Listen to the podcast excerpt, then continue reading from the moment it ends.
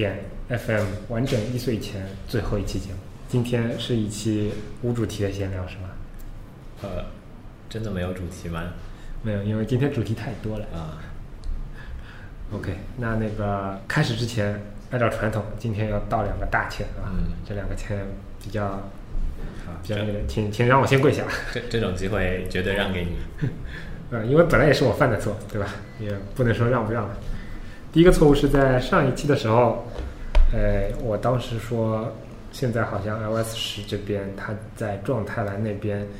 向左返回前一个 app，已呃，这个东西已经得到了保留，并且呢，箭头的图标，李阳也说过，就是它变得更强了。嗯然后我当时好像提到说，向右的那个箭头呢，哎，现在没有了，嗯，但事实上是现在是依然有的。对，而且呢，我为了反省，我调研过了，就是它其实就是一个，就是凡是通过一个 URL，然后调起某个 app，呃，比如说我我有一个 You YouTube 的视频，对吧？嗯然后点了这个 URL，然后一个特定的 URL 点了之后呢，会自动调起那个 app。但如果你想用网页来查看也可以，它就在右上角提供了这样的一个入口。嗯所以右上角的那个东西还是继续得到了保留，只不过呢，就是可能 URL Skin 的应用场景不是那么那么的广泛，所以我一开始没有注意到啊。其实其实我到现在为止我都没有见过。啊是这样的，好，Anyway，反正啊没关系，反正反正这是我自己对规范研读的不够精细，以及对于那个对于细节的不够关注啊。反反正就是满足了你啊想道歉的这样的一个嗯念头嘛，对吧啊？那第一个，第一个，这这是第一个道歉内容啊，这其实还算是个比较小的道歉。第二个道歉，我呃应该说最近陷入了深深的自责。其实错误也不算大，我是在那个在我们节目的 RS 列表里面，RS RSS 文件每一期的 show note 里面会添加一个联系我们的栏目。嗯呃联系我们的一个 footer 一样的东西，然后上面会列着我们的官网、微博以及呃邮箱地址，是然后一个手误把这边的邮箱地址写错了，呃，所以呢，导致了有些朋友反映说，哎，我是好不容易找到你们官网才找到了正确的邮箱地址啊，给大家带带来了非常大的一些困扰啊，呃，而且呢，非常的不碰巧，或者说非常的碰巧，上一期节目播出到现在，好像几乎是我们，呃，收到听众反馈最频密的一段时间，也就是在我把这个问题给修掉之后，突然发现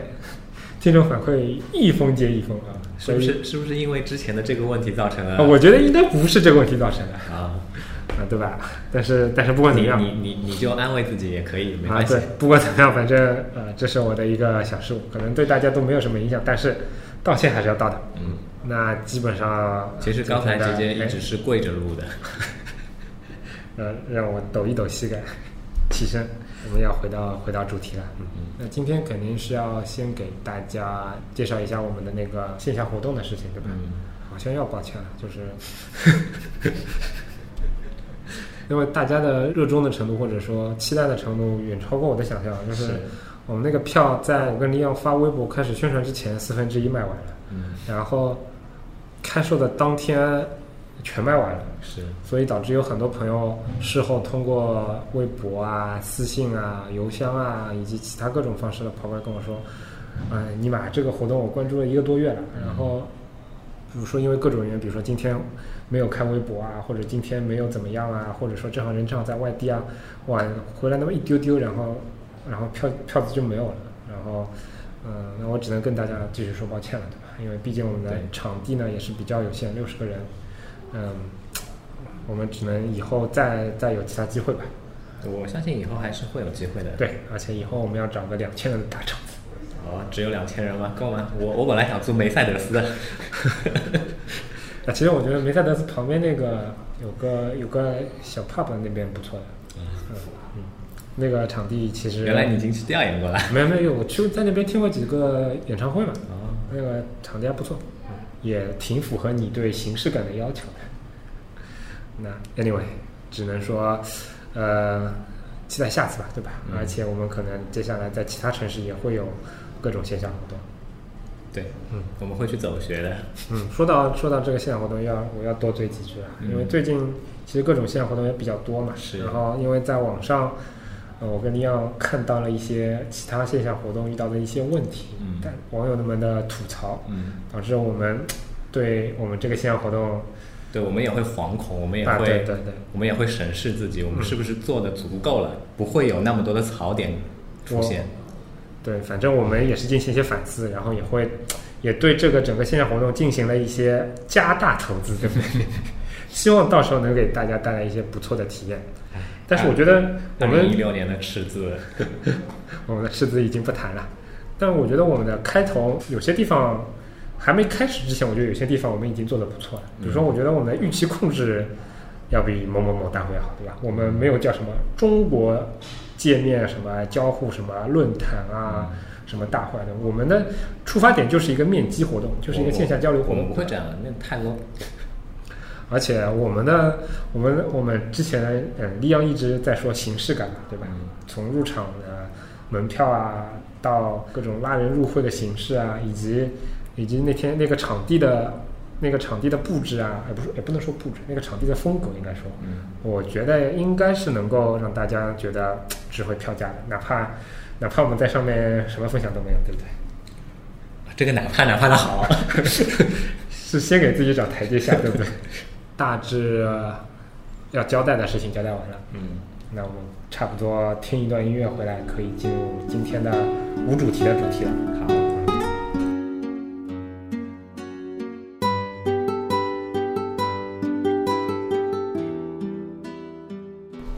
请允许我在开始主题前再补充一件事情。嗯。刚刚也说到我们的邮箱地址嘛，嗯，那为了进一步减少我带来的损失，是，继续跟大家说一下我们正确的邮箱邮箱地址。姐姐你赶紧拼，对，hello at anyway 点 fm，h e l l o at anyway 点 fm。嗯嗯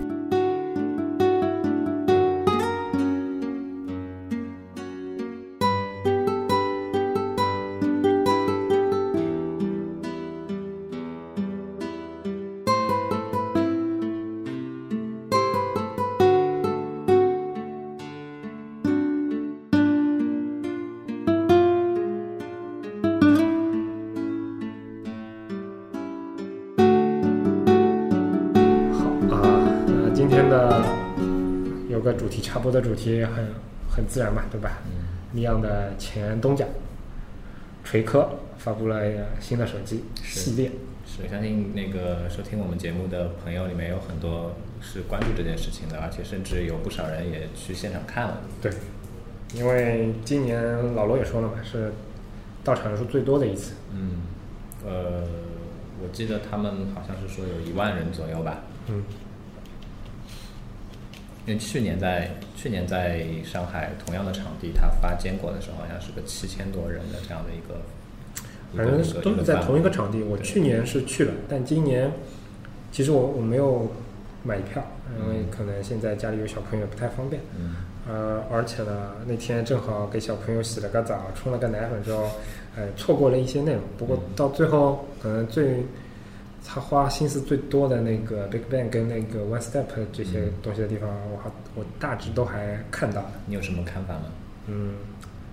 我觉得是这样啊，因为虽然你是锤子的呃前员工，对吧？嗯但是呢，我也不想光喷不喷这也不是我们的，这也不是我们的那个传统了，我对吧？我先笼统的说一下吧，我一直觉得就是锤子的，包括它的硬件，包括它的软件上的设计，嗯其实在嗯怎么说呢？我觉得它在战术上的用心，或者说在战术上的成功度，比战略上要成，嗯要大很多。是，我我是这么理解的，因为这不可否认。啊，好吧，因为我觉得，嗯，他老罗在不能说老罗，应该应该说整个锤科的设计团队跟嗯开发团队、嗯产品团队，在很多解决用户痒点和痛点的那些功能上，其实做的挺极致的。嗯在同类型的其他系统里面，虽然我并不是一个长期的安卓用户，但是各种系统我也算是试用过，而且锤子 T 一包括坚果我都有买过。嗯呃，所以我还是有一些个人的体会。我是觉得它在很多解决这些小点方面，其实是做的非常极致的。就是是他为了解决一些可能有可能是大问题，有可能是小问题的方面，它做了很多很多很大的这种改进，而且这些改进想象的出来，你一看这个功能你就知道它其实背后是需要花非常多的人力物力去和技术以及成本去做这件事情的。嗯它在这边其实做了非常非常多的事情，呃，但是嗯。这些问题有可能是在解决这些痒点和痛点上是做得非常好，但是你如果把它放到一个全局来看的话，其实并不一定说能够非常好的解决问题。你是指我举个例子，比如说，比如说这次的那个非常广受好评的那个 Big Bang 和 One Step，对吧？我们先抛开它是不是抄袭那个什么 iOS 上那个 Pin 的那个那个功能啊，以及其他方面一些问题，先不说啊，就是我我只是觉得这两个功能其实是我前面说的这个点的非常极致的体现。嗯就它确实解决了一些痛点和痒点，而且这些，呃，假设我们说最后成品能够达到演示时候百分之八十的这样的一个一个效果的话，我觉得它肯定是能够做到一定的解决用户的痛点和痒点。但是，真的有用户去这么做吗？我觉得这是一个存疑的事情。呃，这里我可以稍微解释一下，至少嗯至少我知道，One Step 我们先不说啊，嗯至少 Big Bang 它要解决的这个问题是有是有很大一部分的用户是有这样的需求的。最简单，就老罗在发布会上他演示的那个嗯。复制粘贴一段文本信息到呃地图的这这种相关应用里面去搜索，嗯。这样的一个场景，嗯，其实我相信很多人都遇到过。然后嗯。呃，发布会完了之后的第二天，我我回来上班的时候，我的这些我现我现在的那些同事们，有些跟我在聊起这件事的时候，他们也跟我举到类似的例子，说嗯。哎，当时看到这个东西的时候，本来因为呃那天的发布会是延长了一个多小时嘛，对。整个流程其实是是比较冗长的，嗯。然后中间呢，其实也因为这样那样的问题，出了一些些的小的这样的一些小事故，嗯。呃，一开始可能会让人觉得有一些昏昏欲睡了，但是当他到当他演示到这个 Big Bang 的这个时候，一下子精神了，说，哎，这个功能为什么为什么到现在为止才做出来？嗯，对，是啊，我我我不否认这一点，就我我觉得它确实解决了很多人都有的一个问题，嗯我我自己肯定也有这种问题，嗯呃，而且呢，我也能从整个发布会的节奏，我也能看得出来，就是其实老罗在这边是花了是非常兴奋的，因为他、嗯我感觉他整个人状态不是特别好，之前一直在叹气啊，然后看得出来就是，呃，嗯，我觉得这也不不是装的吧，这就是一个非常长期的疲劳或者心理压力的结果，而且当天呢可能又有。有那么多人，然后那么那么重要的一个场合，在但是到进行到这一阶段时候，你会发现他整个人的语速，包括什么体态啊，会有一些小小的改变，嗯会让我觉得这是这是他是非常自豪的一个东西。这就像是我们大家呃应该都有类似的经历，就是当你在当你在宣传或者说当你在把玩一件你非常喜欢的一个一个事物的时候，而且是一个你自己从从头开始带起来的这样的一个东西。对对，你的精神状态肯定就是跟平时时候是会不一样，像打了鸡血一样的，对吧？先回来，先回来，我还没说完。嗯就我我我我前面的观点就是说，我不否认它确实解决了痛点。嗯我觉得，甚至包括我自己来说啊，我觉得这是一个非常非常好的一个功能。嗯如果它现在就像很多网友评论的嘛，如果现在在 iOS 上它把 3D Touch 全部就变成这个 Big Bang，嗯那其实它是一个非常好的 3D Touch 的一个应用的场景，对不对？嗯我我非常承认同意这样的一个观点，包括后面 One Step 的很多这种功能。嗯但是我又说回来了，就是我觉得这样的一个一个功能，它并不是百分之一百的 intuitive，就是说你是你你你打破了之前的一些一些习惯，然后呢，你带来一些非常便捷的操作，它其实就是一个快捷方式，嗯可能解决了你之前就像网络说的，你在 iOS 上可 iOS 上可能要走十一步，然后你在这边我现在只要走两步，嗯但是呢，就是一个问题，就是在锤子上，尤其是在锤子上，它有特别特别多、非常很多这种好用的功能都是这样的。就是我我还是需要花一丢丢的我自己的记忆负担去记住这些功能。但是我觉得任何一件新的交互的方式出现的时候，都是有一定的学习成本对，所以所以我觉得锤子这一点做的特别好嗯。当然，我觉得这就是他们的一个，可能就是他们的一个初衷，就把这个东西给开源了。对，其实我觉得对我来说，可能，嗯，举个例子吧，就是呃，Big Bang 和那个 One Step，它其实就像是快捷键。嗯然后这个快捷键呢，可能可能是它举个例子，假设它是最早的快捷键，它就是 Ctrl S 跟 Ctrl F，嗯但是呢，一开始没有人用，甚至在中国，因为你在国外的话，其实 Save 和 Find 它的首字母就是这样，但在在中国，大家是需要去记住 S 和 F 的，对吧？但是当你当你熟练的用了这个之后，你会发现，哎，它确实给我带来了非常大的一个一个一个效率的提升。那锤科现在把很多他们的东西开源出来，就是希望其他人去把这些东西给用用用到他们的产品当中，然后把比如说把 Ctrl S 和 Ctrl F 用到所有 App 里面，让每个人都知道我 Ctrl S 就是保存，Ctrl F 肯定就是查找，对，就是不管什么样的应就希望。尽可能的把这个呃一部分一定意义上面的更便捷的这样的一个操作的或者说交互的方式，去让它更规范化，嗯或者说成为一个行业内的这样的一对，个。所以就就其实就像当时当年那个呃 Tweet 上面那个对那个下下拉拉刷新新嘛，对吧？然后我们以前节目好像也提到过吧，对吧？对就它如果如果之后每个 app 都这么用的话，其实对于锤子本身来说，这也是一个受益的事情。所以其实其实我是希望能够去做开源这样的事情。呃，谈到这件事情，刚才你有你也有提到 iOS iOS 上面有一个小插件叫 Pin 嘛，对吧？对呃，很多人都会说 Big Bang 跟 Pin 多相似多相似。嗯，我我觉得呃不能否认这件事情，我也不知道到底是 Big Bang 先做还是 Pin 先发出了这件事情我，我我并不清楚。嗯呃我是我在这边首先可以先说一下 Big Bang 这个东西，它至少做了一年多以上。嗯然后呢，呃，我们我们先抛开他们之间多相似的这件事情，我举一个例子 a f r e d 跟那个 Apple 它自带的那个，Spotlight，Spotlight 的这个这个全局搜索，嗯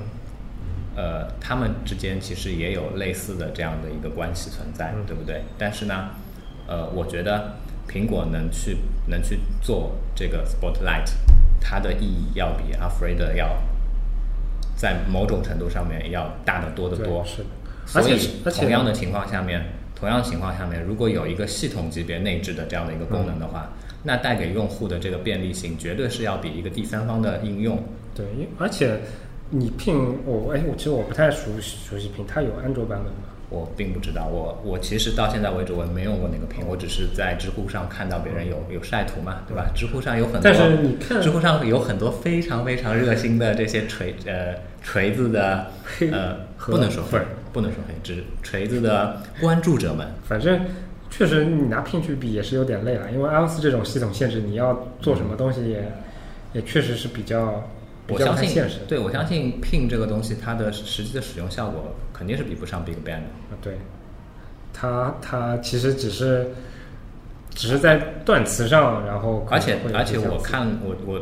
我没有实际用过啊，这个地方可能我会说错，到时候有希望也有人来打我脸，对不对？我我是从那个截图上看到，我看 Pin 的那个段字跟 Big Bang 的那个呃分析语义之后的段字不可同日而语啊。嗯，不过其实我我看完它整个的全局演示之后，嗯，我对于它的语音技术跟那个 Big Bang 或者甚至它的那分词，我觉得我倒不是很担心，我比较担心 One Step 最后实现的效果，因为呃，我试过我试用了一下，嗯，我觉得效果跟还是蛮棒的。最常用的那些场景我不太担心，我只是担心就是它可能比如说，嗯。比如说，比如说，它能不能用到一个更全局的一种一种模式？就比如说，你现在在微信上面，嗯你在常用的一些 app 里面，它是能够好用。但如果在其他的一些场合，因为因为它它主打的就是一些文字编辑啊、处理啊，以及这种相对偏偏商务或者偏办公的这种这种场合嘛。但这其实牵涉到的 app 也是比较多的。这个我不太清楚实际的最后的效果能不能，因为我我毕竟我现在没有摸到过真机，我也不能对你你指的这个就是就是可能需要更全面的这样的一个更系统级别的这样的一个使用的呃效果，对不对？嗯对，这个我现在也没有办法去非常详细的说，因为毕竟我离开锤子一年了，这个东西我我在的时候我也没看到过。嗯那我昨天哦不昨天前天嘛，呃我前天晚上试用的时候也也并没有说非常深入的去使用，嗯。我只是稍微的其实我我是觉得这个东西它牵涉到的感动或者说开发的量其实是但是我觉得，我觉得是这样子的嗯，我我想从两方面去阐述 One Step 这个东西的意义。嗯。首先，就像老罗在发布会上面谈到的，那个手机屏幕尺寸越来越大之后，大家其实的确是想到了呃类似的需求，就是多应用之间的跨应用之间的使它它们之间的这样的一个使用方式、使用场景是什么样子的。但是至今为止给到的解决方案都是大同小异，类似的大小屏或者分屏，对不对？对，呃分，屏和画中画。老罗举的一个例子，我觉得非常的形象。你分屏了之后，其中一个屏幕的呃那个 app，它需要去把，打个比方说，需要去把那个 keyboard 升上来的时候，嗯你怎么用啊？对，对不对？现在大部分的 app 其实都是，尤其是 iOS 上的 app，它都是按照那个非常长的马脸，对对对，也不能说马脸啊，也是标准的尺寸，但但至少它是一个非常长的屏幕。你你可以想象，在打字的时候，键盘一伸上来，上面可能还有一个表情的一个栏，然后在上面可能还有一个 canva，然后然后顶上还有一个顶栏，然后这个情况，其实你我我之前用回那个老老的 iPhone 的时候，就会发现，所以你现在已经完全没有办法用了。所以我觉得先不用去说 WinStep 这个东西的前景到底会多光明多好。嗯，我觉得 WinStep 首先它存它出现的这个首先的一个意义就是说告诉别人，跨应用之间的交互，我们可以有别的解决方案。嗯，这个别的解决方案可能要比现在的呃看起来有效率的多。对，那可能你会觉得你会觉得 OneStep 这个解决方案也不是最优的，那没没问题啊。我只是现在告诉了你一个另外的一个方向而已，就是说、嗯。这件事情其实是有更多的方向可以去走的嘛，对，是吧？这是这是它首先存在的一个意义。然后第二个的话，我觉得就像你说的，OneStep 现在只是第一步嘛，嗯，呃，如果说今后使用这个东西的人越来越多了，然后通过它的通过锤子科技，它把这个呃 OneStep 开源之后，使用它的厂商也越来越多了，嗯，造成了真正的把这个东西变成了一个行业内的这样的一个类似规范性质的，或者说呃呃标杆性质的这样的一个交互方式了之后，呃，它肯定会进化的嘛，所以我觉得也不用担心，说实在的，就跟就跟很多人评论的一样，我其实还是挺欣喜看到这个整个发布会的，嗯。因为我觉得，其实我我作为一个离开了他，但是其实还是一直在关注着他的这个前员工的这样一个角色，我是非常希望看到锤子科技可以通过他们自身的一切的努力，嗯。获得一个呃世俗意义上的商业上面的成功了，嗯，对我，因为我我我是纯粹看戏的，对吧？虽然那边可能也有一些认识的朋友，但是呃，绝情的讲，就是至少对我来说，我可能看戏的成分更多一点。嗯我我也是我也是希望能够让锤子活得更久一点，嗯然后希望他们在硬件上能够成功的同时，市场上能够成功的同时，继续给整个手机或者互联网行业带来一些不一样的这种对，从一个非空气。从一个非常自私的角度来看，我也是希望他成功的。我希望他越成功越好，这样这样才能证明我们在坚持的一些事情是有意义的。嗯如果说如果说真的像呃知乎上面的那些对于锤子科技非常关注的这些这些用户们，他们想象的那样，哎，有一天锤子科技真的倒闭了，然后失败了，那到时候我觉得也是我们这个行业的一定程一一定程度上面的一个低谷期的到来。嗯很多人都会觉得，哎，我为什么要把这个东西做的那么极致，对不对？有什么意义呢？你看看锤子就是那样，它也败了呀。从自私的角度上来看，我同样希望他们做得好。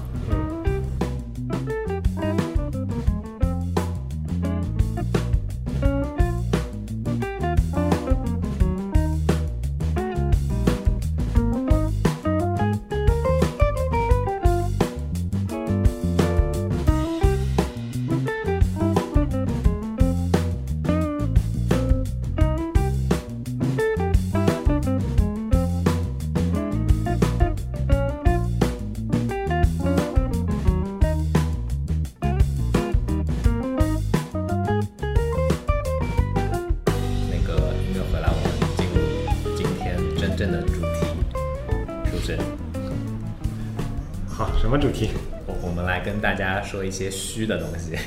好虚啊，今天。呃，那个聊一聊设计行业中的一些玄学。嗯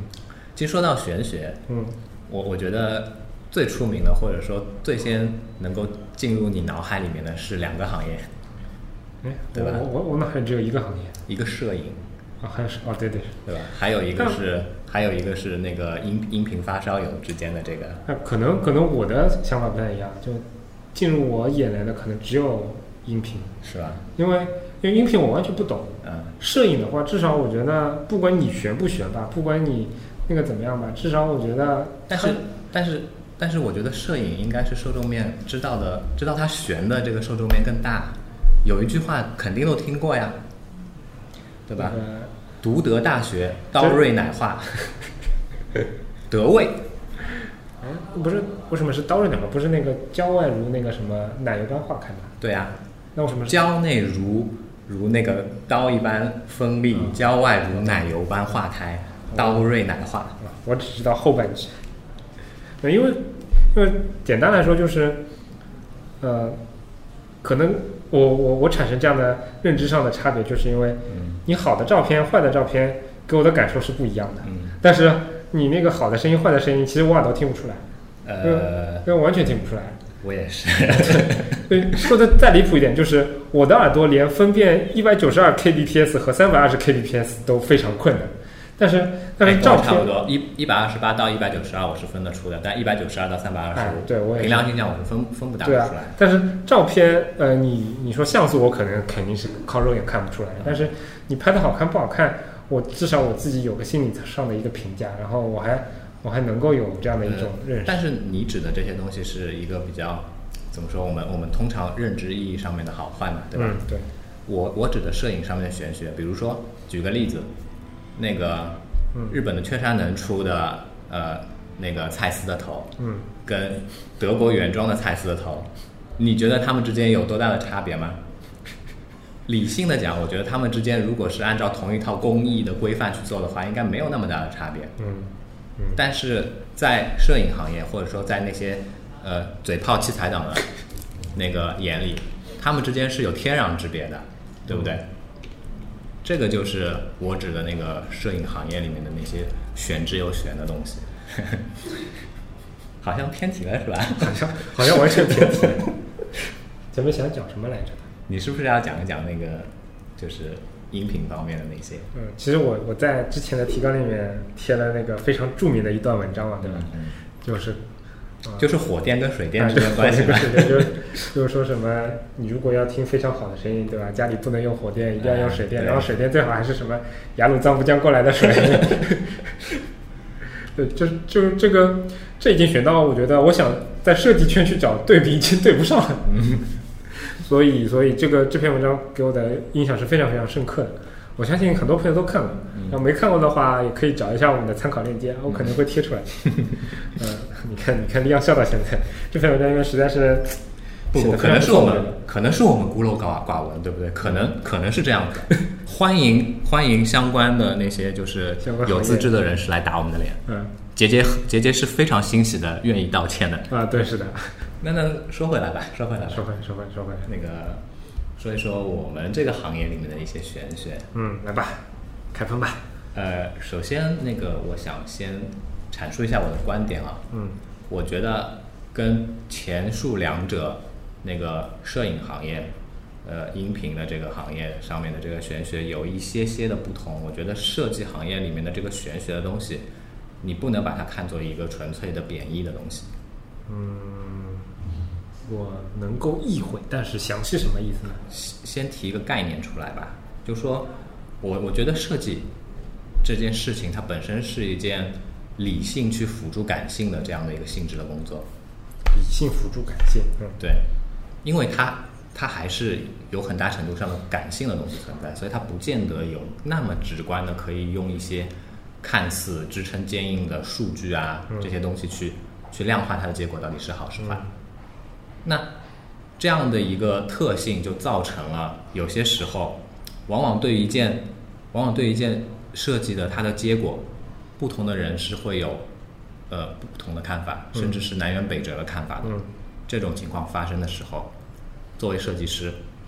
他应该怎么去阐述自己的观点以及理念呢？嗯怎么更有效的去获得不同的人的认同呢？嗯我觉得，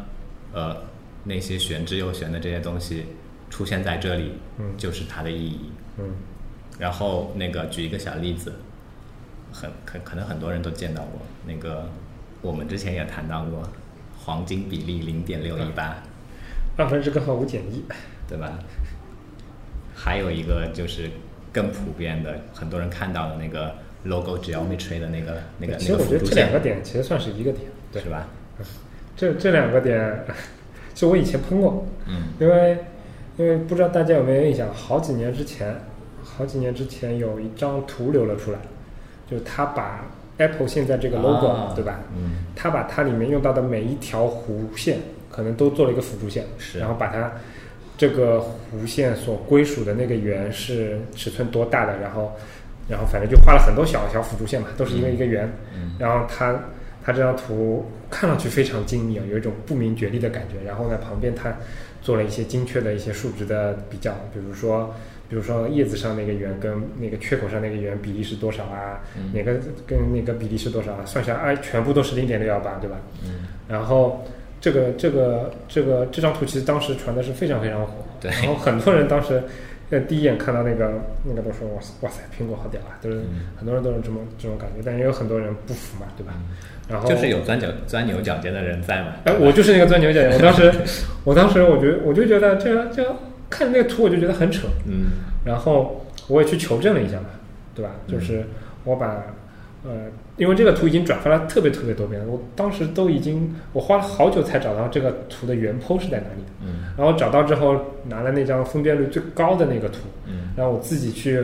画了线去画了线去进行对比。然后这个过程呢，我现在就暂且不表了，反正挺挺长的。嗯呃，但最后我总结下来的就是，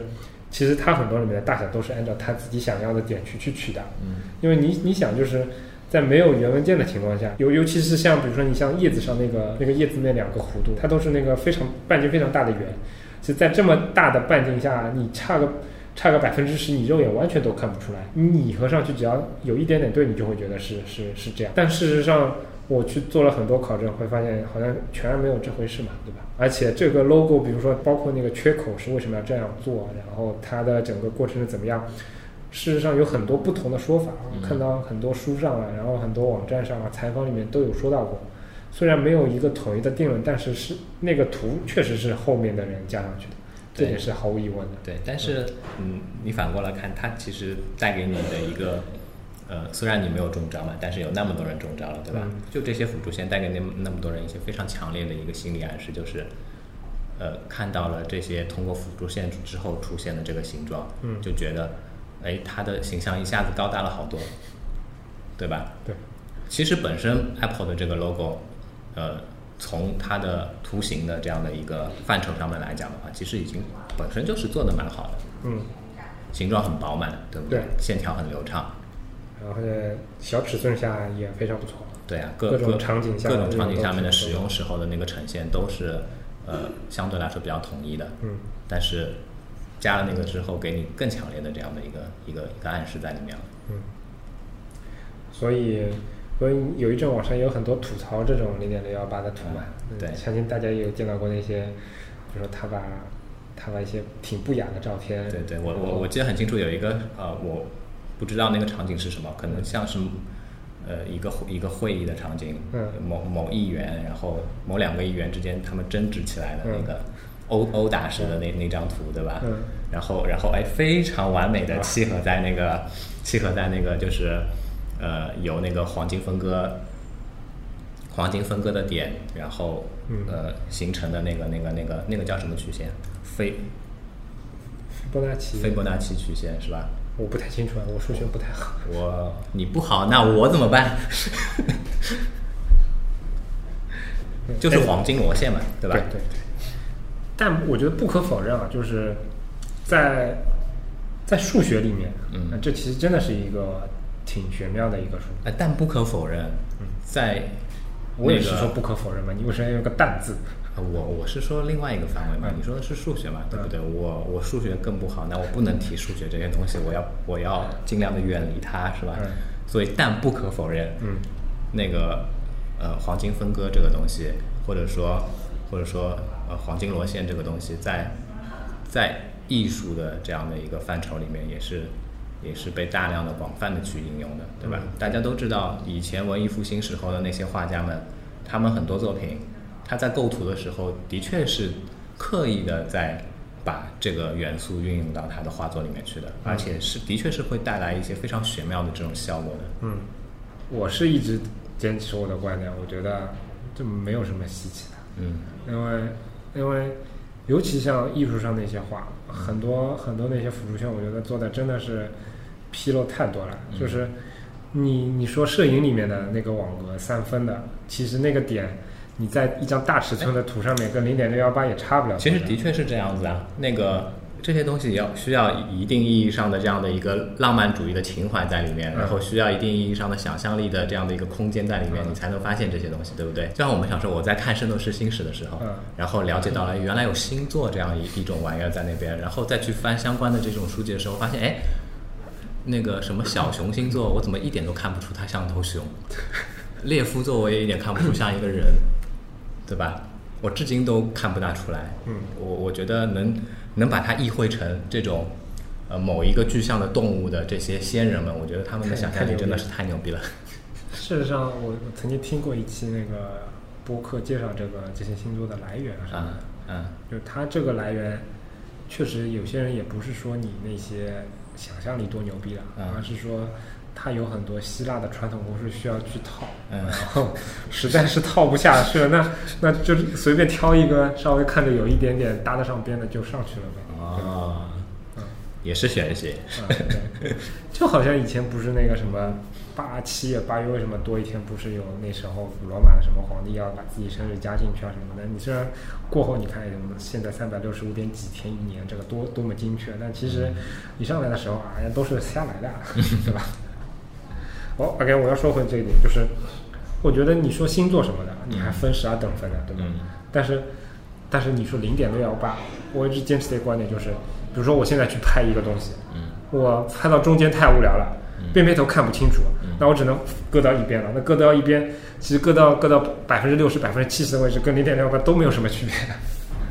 那很、很正常，就是所以这就是一个，所以这这就是一个很玄妙的东西嘛，对不对？你为什么会觉得搁到呃搁到百分之十、搁到百分之二十的时候是一个比较呃怎么说构图上面就崩塌的这样的一个？因为我脸宽吗，我脸宽，割到百分之十的时候有一半脸在外面了。好吧，好吧，不说 anyway，再再再扯零点六幺八，要那个要要那个，我们的关有钱要崩塌了。会会出现那个播放事故是吧？嗯，对对对。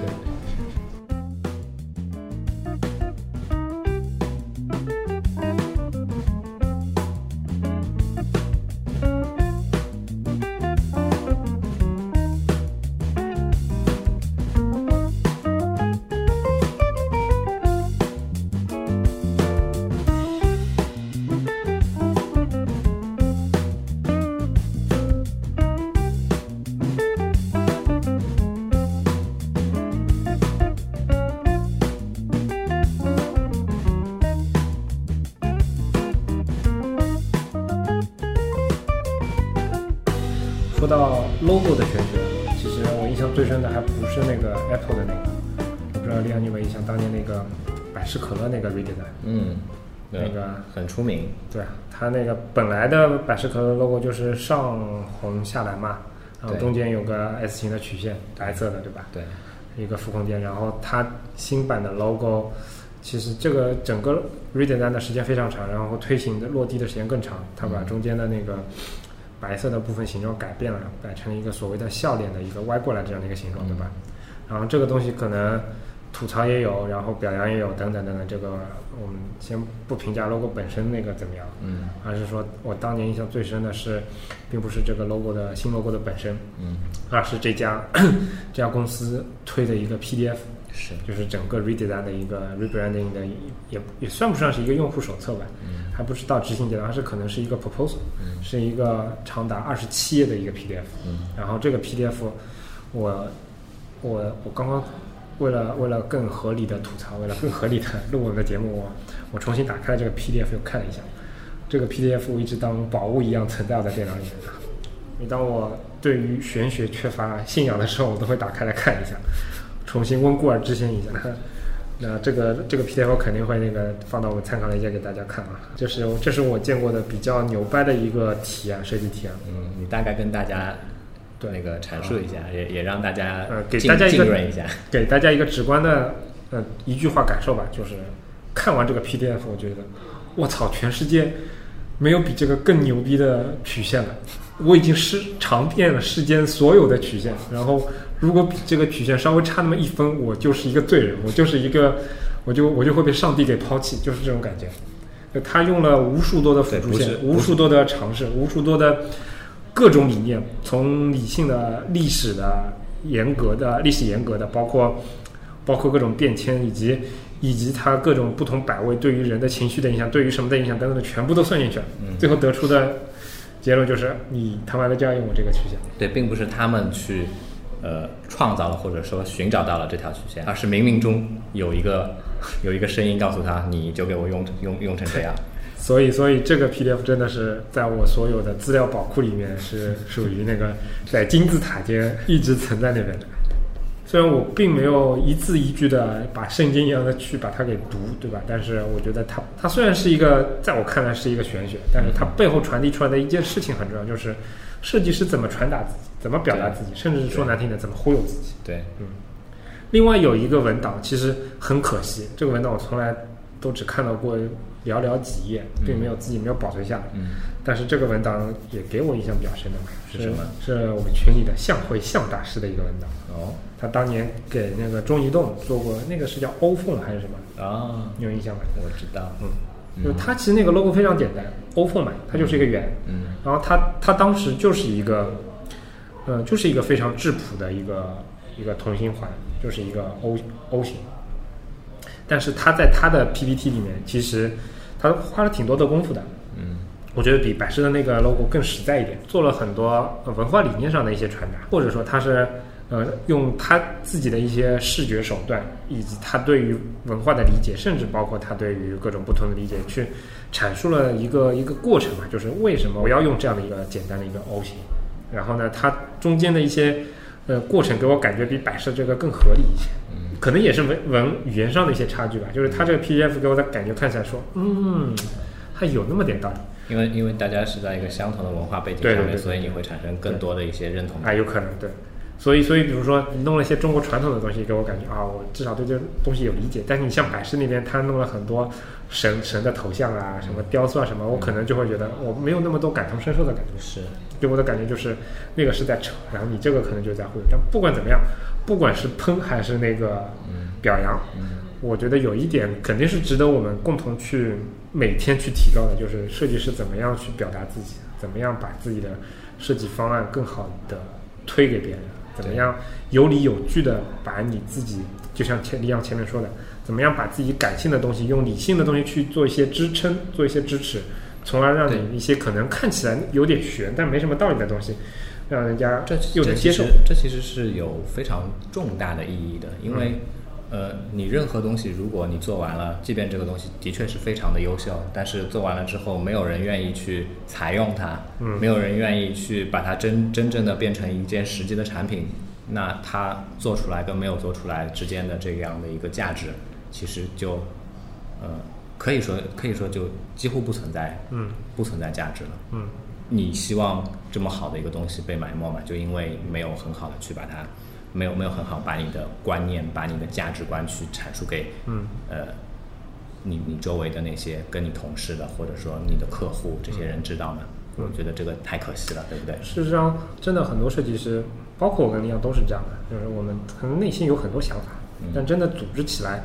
就很困难。如果你听过我们 Anyway 点 FM 的吃螺丝合集，对吧？你就会知道，就我们俩经常会卡壳，只不过我们把卡的那部分给剪掉了，对不对？机智的剪掉了啊，对，机智的剪，没什么机智，不就是那个软件里面点一下吗？就是，就是，其实我们心里有很多想想说的，有很多想吐槽，有很多想赞扬的，有或者说有很多想组织的，但是，但是话到嘴边，哎，他妈的就是卡。毕竟我们大家都是，你知道，呃，杰杰还不是我，我至少我是，我是一个纯粹的这样的一个呃艺术生的这样的一一个背景呃背景嗯一路走上来的嘛。那在大家的观念当中就是这样，艺术生本身就是学习不好，对不对？那我们本来的本来这种就是语言表达能力啊什么的，肯定就是呃要略逊一筹嘛，对吧？不可否认是这样子的，我可能是一个例外。啊，例外，例外，例外。哎呀，哎呀，现在不是面试，你就不要忽悠了，好不好？对我们的观众，我们要真诚，啊，要诚诚恳。真诚诚恳诚恳诚恳。我可能是一个小小的例外。我吃葡萄都要吐出来了。但的确是这样，这个阐述自己想法的、阐述自己观念，去把自己的、去把自己的意图啊什么的很清楚的表达给你周围的同事、你的客户的这样的一个能力，是需要去不断的去做做提升的。然后在你整个过程工作的过程当中，它是非常重要的一环，千万千万不要去把它当做一件毫无意义的事情，觉得哎自己专业能力上面过关了就行了，这个可能。在现实的社会当中，是一个非常残酷的这样的一个够了，够了。我们本期的主题是玄学，不是设计师怎么表达自己。啊啊，对啊，这个选题我们下次可以做，你今天都说完了，下台说什么呢？下次再录一遍吧，对不对？啊，反正肯定有很多人是不会全听的，对不对？哎，听了也没关系嘛，对吧？温故而知新。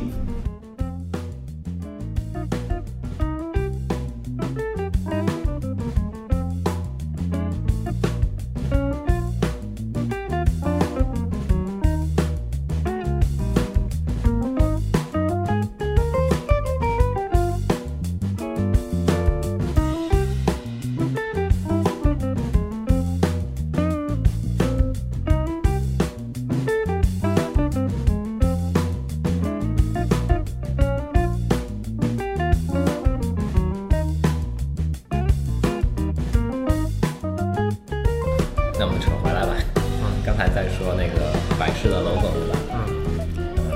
嗯 然后呢？然后我的观点是这样子的，嗯它 logo 改的再 fancy 再怎么样，老子就是不喝。啊啊哎，你这叫扯回来吗？呃，这个跟大家介绍一下两个人傻笑的背景啊。利奥是只喝对我是一个纯的二十四 K 的百分之百的可口可乐粉，我是一个不那么纯的，但是偏百事可乐粉。啊，哎，你看这个事情就是一个，就是一个很有意思的一个点，对吧？嗯，一个阿森纳球迷，一个曼联球迷，然后呢？一个一个喝可口可乐的，一个喝百事可乐的，嗯两个人，呃，相安无事的坐在那边一起录节目。哎，其实说到这个东西，我觉得那个可能有些人也会觉得这里面有一些呃玄的这样的一个味道在里面。但是实话说，我是能确确实实的分出两两能分出来两个品牌产品之间它们口感的差异。但是有很多人说他们喝不出来。其实我觉得对我来说，味道我我察觉不出，但是口感有差别，粘牙度啊等等的会有一些差别。味道有差别。味道我我倒我倒真不知道百事可乐有一种淡淡的药水味啊。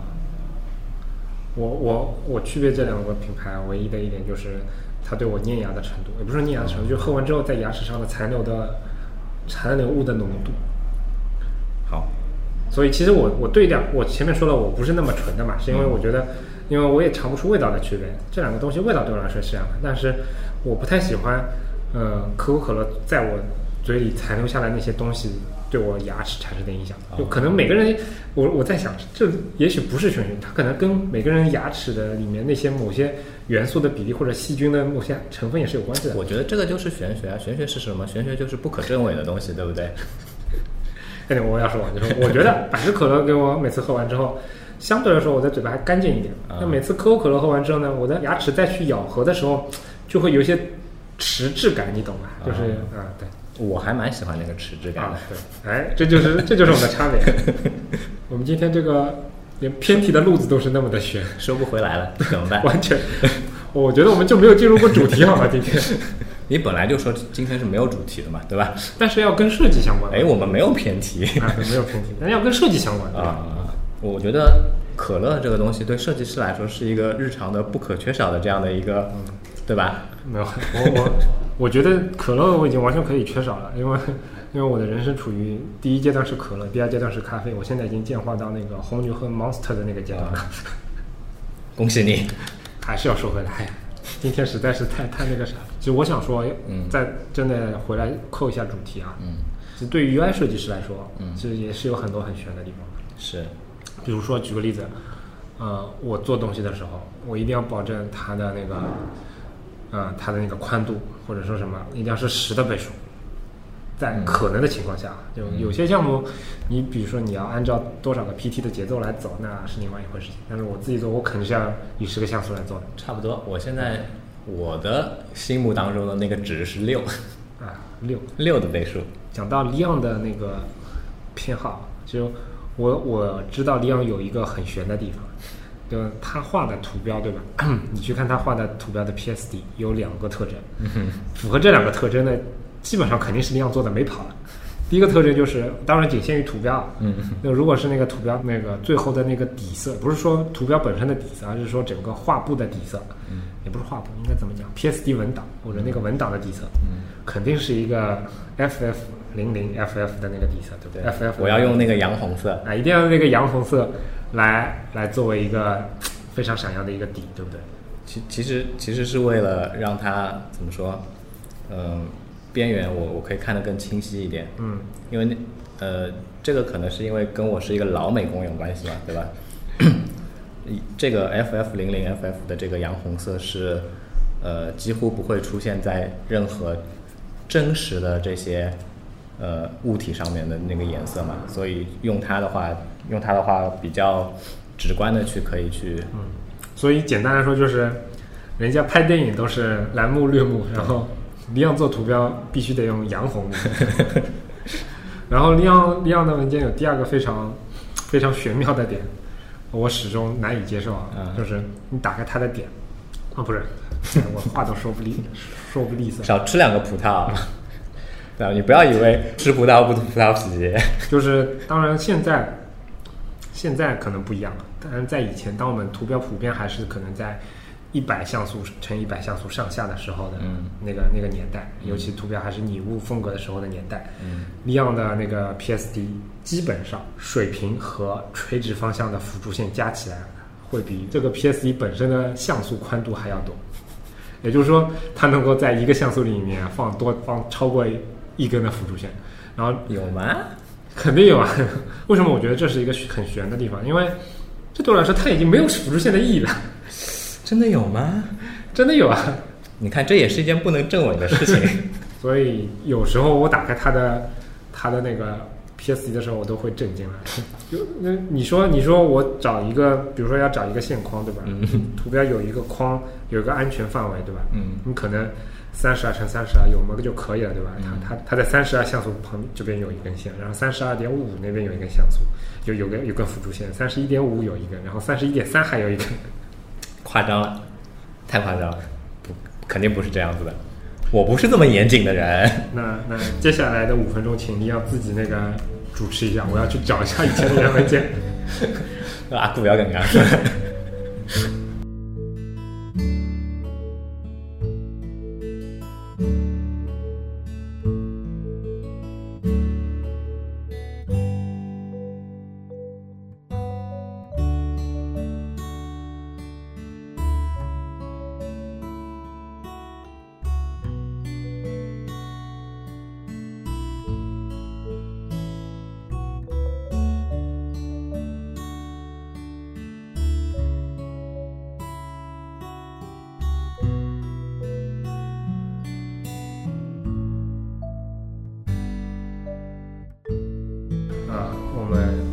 好久没有那个上下集或者一二三集的那个系列了，对吧？然后今天因为啊我们两个人的时间比较有限，嗯对吧？而且李阳有有对我们，我们在在在我们讨论的过程当中，李阳又有了新的发现。对，同时我们在那个节目录制之前，我们其实花了很长的时间在那边用皮老虎吹东西。对我们，我们在在给线下的活动的那个听众发票，对不对？嗯嗯，浪费一点时间，所以，那我们今天这个话题下次继续，是未完待续。未完待续。嗯，今天我们就暂且先到这里吧。是，嗯，感谢大家收听我们的节目。如果你需要联系我们，可以通过邮箱 hello at anyway 点 fm，以及在微博、推特上搜索 anyway 点 fm 找到我们。我们努力的目标是让你的听觉更懂视觉。为了得到更好的体验，我们比较推荐使用泛用型播客客户端订阅收听。当然，你也可以在网易云音乐、荔枝 FM、喜马拉雅 FM 上搜索 Anyway 点 FM 或者设计杂谈找到我们。